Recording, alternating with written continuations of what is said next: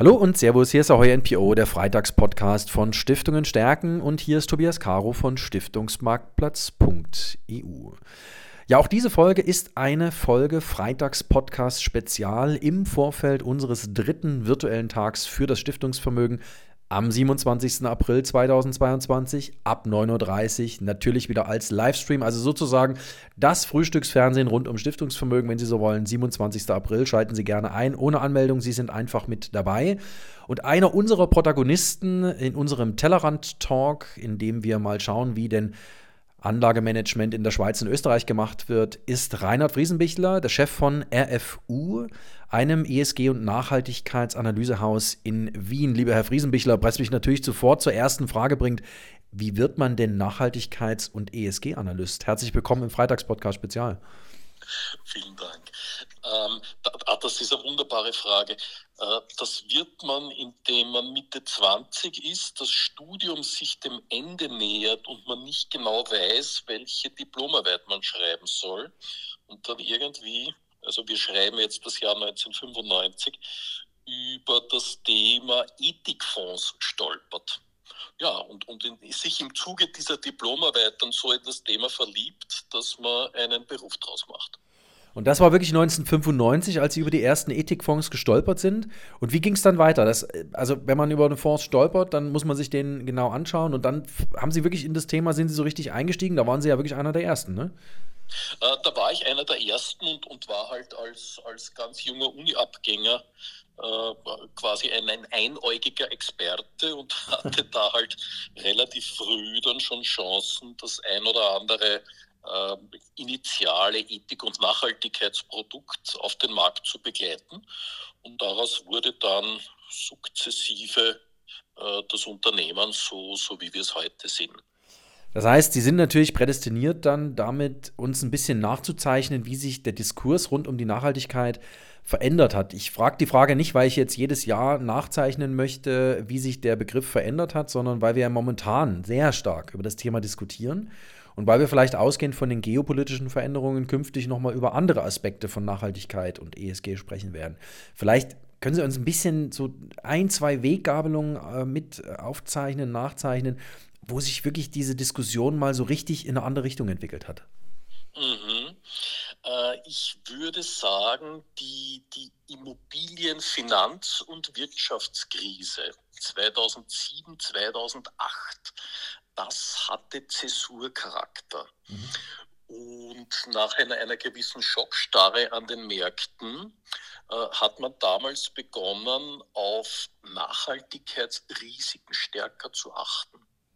Weil wir könnten den damaligen Ausgangspunkt, wer sich erinnern mag, die, die, die Subprime-Krise, mhm. sprich US-Banken vergeben Menschen Krediten, die eigentlich keine Kredite aufnehmen sollten in dieser mhm. Höhe. Mhm. Ja, und das für ein, das die Deckung eines Grundbedürfnisses, nämlich Wohnen.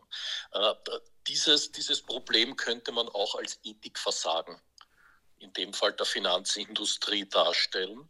Also hinter dem, was man als Ethik und Nachhaltigkeit bezeichnet, äh, steckt nicht nur moralische Eleganz, sondern durchaus auch äh, ökonomische Bedeutung. Und, und damals hat man begonnen, expliziter dann auf diese ESG-Risiken einzugehen. Mhm. Und jetzt haben Sie gerade das ein, eigentlich den Begriff für mich in den Mund genommen, Nachhaltigkeitsrisiken. Wir sprechen im Stiftungsvermögen, wenn wir uns mit Nachhaltigkeit beschäftigen, viel mit dem Thema Risikomanagement. Also wenn ich ein gut geführtes Unternehmen, ein gut geführtes Land investiere, also deren ähm, Anleihen oder Aktien, dann äh, tue ich wahrscheinlich etwas Gutes, es ist ein gutes Investment. Ist dieses Risikomanagement wirklich eines der zentralen Themen, wo man sagen kann, also wenn ich nachhaltiger anlege, wenn ich mich stärker mit ESG-Faktoren beschäftige, dann reduziere ich in irgendeiner Weise Risiken in der langen Frist, gar nicht mal kurzfristig, aber vor allem in der langen Frist. Und das ist wiederum die Frist, in der vor allem Stiftungen unterwegs sind. Mhm. Naja, wenn Sie so wollen, ist, ist die Nachhaltigkeitsanalyse, ja, das, was ich und meine Kolleginnen und Kollegen tagtäglich machen, äh, ja sowas wie ein noch tiefer in das Unternehmen hineinblicken, als es ein, ein klassischer Fundamentalanalyst tut. Ne? Mhm. Äh, in der Fundamentalanalyse betrachtet man die Bilanzdaten, äh, schaut auf Marktchancen, also eher hard fact orientiert. Und dort, wo die klassische Finanzanalyse oder auch die Bonitätsanalyse äh, langsam aufhört, dort beginnt die Nachhaltigkeitsanalyse. Da geht es dann eher um Soft Facts, um Reputationsfaktoren, um die Zufriedenheit und Gestimmtheit von Kunden und Mitarbeitern. Ja, also äh, da, da, würde wahrscheinlich kein, auch kein Hardcore-Ökonom widersprechen, dass das wirtschaftlich relevante Erfolgsfaktoren sind. Ja. Ja, und aus diesem tieferen Blick heraus entsteht natürlich ein Mehrwissen und das Mehrwissen über ein potenzielles Investment heißt langfristig und im Durchschnitt eine fundiertere Anlageentscheidung treffen. Mhm. Und das heißt jetzt nicht, dass wir als, als nachhaltige Investoren nicht auch immer wieder mal daneben greifen. Mhm. Und das heißt auch nicht, ähm, das ist ja auch immer so dieser, dieser, mal, dieser Zirkelschluss, ja, ich schaue genauer hin, aber ich verliere irgendwie auch ein Stück Rendite. Das heißt es ja nicht, sondern für mich heißt es ja dann, wenn ich das jetzt mal auch wieder aus Stiftungssicht übersetze, wenn ich etwas besser weiß über ein Unternehmen oder über ein Land, dann habe ich natürlich ähm, die Chance, dass ich Risiken, die daraus aus einem Investment resultieren, unter Umständen vermeide, oder? Richtig, langfristig und im Durchschnitt. Und damit das jetzt nicht so, so hypothesenhaft im Raum stehen bleibt, das lässt sich ja auch mittlerweile in, in, in vielen, vielen und langjährigen Studien ganz gut nachweisen, dass grosso modo Portfolien, äh, bei denen auch Nachhaltigkeitsfaktoren einbezogen werden, eine höhere Performance haben, beziehungsweise ein weniger an Risiko in Form von Volatilitätsstandardabweichung.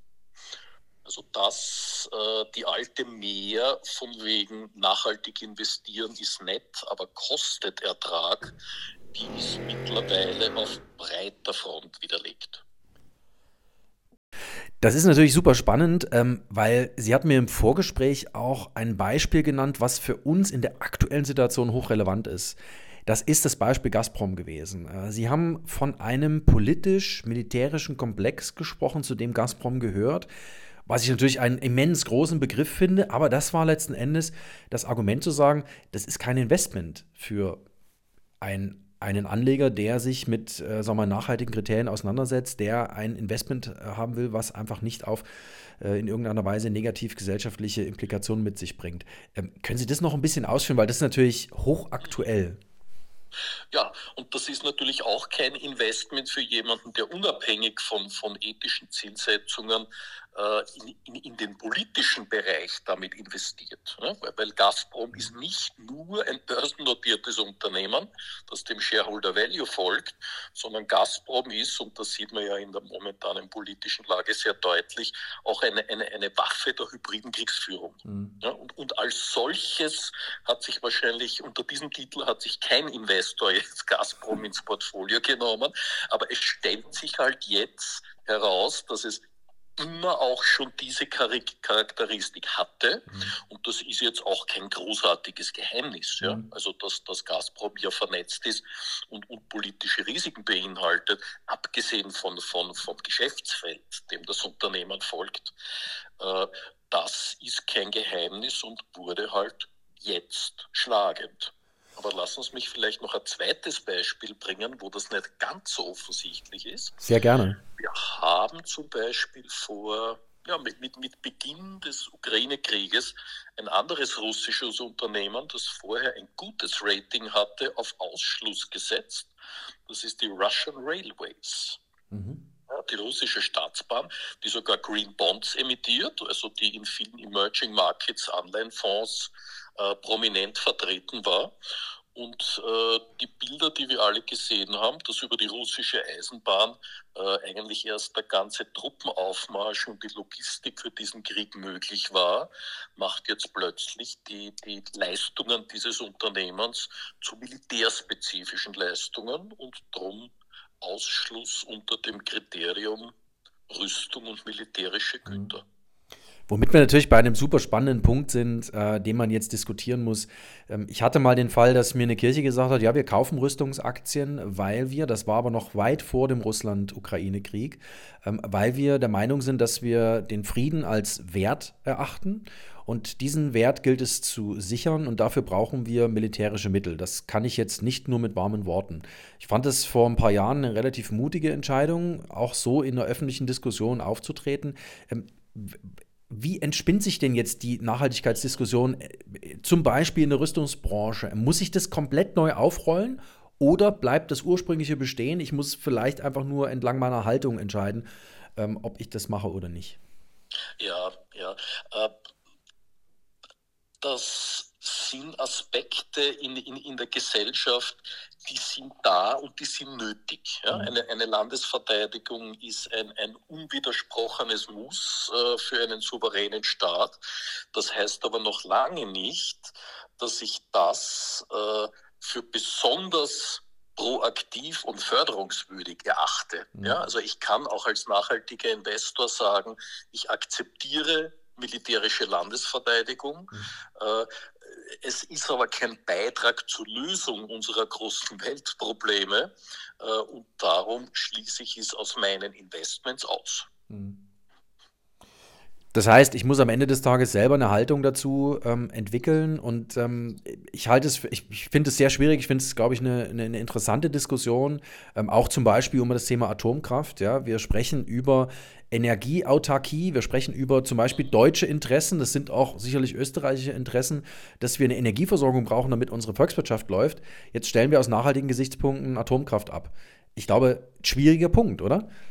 Schwieriger Punkt und ein herrliches Beispiel für eine moralische Dilemmasituation. Mhm. Mit der Atomkraft stehen wir jetzt äh, vor folgenden Alternativen. Unabhängiger werden von repressiven Regimen. Mhm. Ja, und der, der, Öl- und Gaslieferant Russland ist ja bei Gott nicht das einzige Problemland, aus dem fossile Energieträger kommen. Nein. Versus ähm, umweltfreundlichen Strom produzieren, ohne das Risiko von, von Nuklearunfällen und der ganzen äh, Nuklearabfallproblematik. Ja? Klassischer Widerspruch.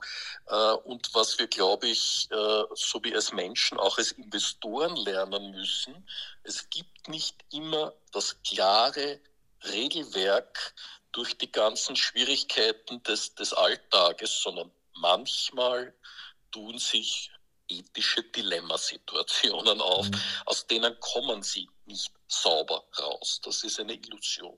Ich kann mich dann nur für A oder B entscheiden oder eine Mischung daraus. Also ist das, was wir jetzt sehen, tatsächlich so eine Art moralisches Dilemma, auch letzten Endes, wenn ich jetzt als Stiftung neu investieren möchte, tatsächlich so eine Ebene, die ich einschieben muss, dass ich mich entlang dieses Dilemmas für eine Seite entscheiden muss? Ist das so? Äh, zumindest sollte man das Dilemma als solches identifizieren, mhm. benennen und versuchen, eine eigene Position dazu entwickeln mhm. und, und, und sich nicht den, den Konjunkturen der öffentlichen Diskussion hingeben. Mhm. Ich glaube, das ist ein ganz wichtiger Punkt, äh, tatsächlich diese Alternativen zu kennen, sich damit auch ein Stück weit zu beschäftigen. Ähm, letzte Frage noch an Sie, Herr Friesenbichler. Ähm, das Thema Nachhaltigkeit wird uns weiter beschäftigen. Es gab jetzt den einen oder anderen, der gesagt hat, na, vielleicht war da der Dialog rund um die Taxonomie auch ein bisschen zu verkopft, ja, also zu theoretisch in vielen Fällen. Jetzt hat uns die Realität ein Stückchen eingeholt. Worüber werden wir in den nächsten Jahren sprechen? Also wird die Taxonomie so kommen, wie sie jetzt äh, mal angefangen wurde mit dem Faktor E und S und G? Da geht es ja gerade erst los, so ungefähr. Ähm, oder äh, wo, wo geht die Reise dahin? Ich, also ein richtiges Gefühl habe ich im Moment gar nicht, wenn ich ehrlich bin. Ja, da, da sind Sie nicht der Einzige, der sich hier schwer tut. Ähm, wenn ich versuche, das zu extrapolieren, welchen Aufwand, welche Schwierigkeiten und welche Regulierungstiefe allein die Bearbeitung des Themas Klimaschutz und ein bisschen darüber hinaus des Themas Ökologie gekostet hat, äh, dann wird es mir jetzt einigermaßen schwindlig, wenn ich mir vorstelle, wie lang dann diese ganzen regulatorischen Dokumente werden, wenn wir sämtliche Aspekte dessen, mhm. was ökologische und soziale Nachhaltigkeit bedeutet, integrieren. Also ich, ich halte es A, zwar für einen, einen legitimen Wunsch, man müsse doch in dem Fall quasi amtlich definieren, was Nachhaltigkeit mhm. sei. Mhm. Also der Wunsch ist mir nachvollziehbar. Ähm, aber da sind wir wieder bei einem Dilemma. Ähm, das Thema ist so komplex, so dynamisch, so vielschichtig, äh, dass es sich einer, einer taxativen Regulierung eigentlich entzieht. Also so ein bisschen Back to Menschenverstand, oder? Äh, ja, ja, zum, zumindest den Menschenverstand immer drüberlegen hm. Über die Detailregulatorik. Hm. Also ich äh, nehme für mich wirklich einige wieder neue Anregungen mit, ähm, auch wirklich in die Tiefe von manchen Investments einzusteigen, ähm, entlang der Dilemmas sich auch immer wieder neu Alternativen anschauen zu müssen. Ich fand es sehr spannend, was wir von Ihnen gehört haben, lieber Herr Friesenbichler, Reinhard Friesenbichler, Chef von RFU in Wien, einem Nachhaltigkeits- und ESG-Analysehaus. Vielen, vielen Dank, dass Sie sich heute nochmal Zeit für ein Freitagspodcast-Spezial im Vorfeld des dritten virtuellen Tags für das Stiftungsvermögen Zeit genommen haben, indem wir Sie begrüßen um 12 Uhr im Tellerrand-Talk, den haben wir absichtlich so genannt, wo wir die schweizerische und österreichische Perspektive mit reinbringen wollen. Sehr, sehr gern und vielen Dank. Sehr gerne. Ja, und äh, liebe Zuhörerinnen und Zuhörer, bleiben Sie uns gewogen hier auf www.stiftungenstärken.de. Jeden Freitag eine neue Folge Freitagspodcast und natürlich am 27. April ab 9.30 Uhr im Livestream kostenfrei für Sie ohne Anmeldung der dritte virtuelle Tag für das Stiftungsvermögen.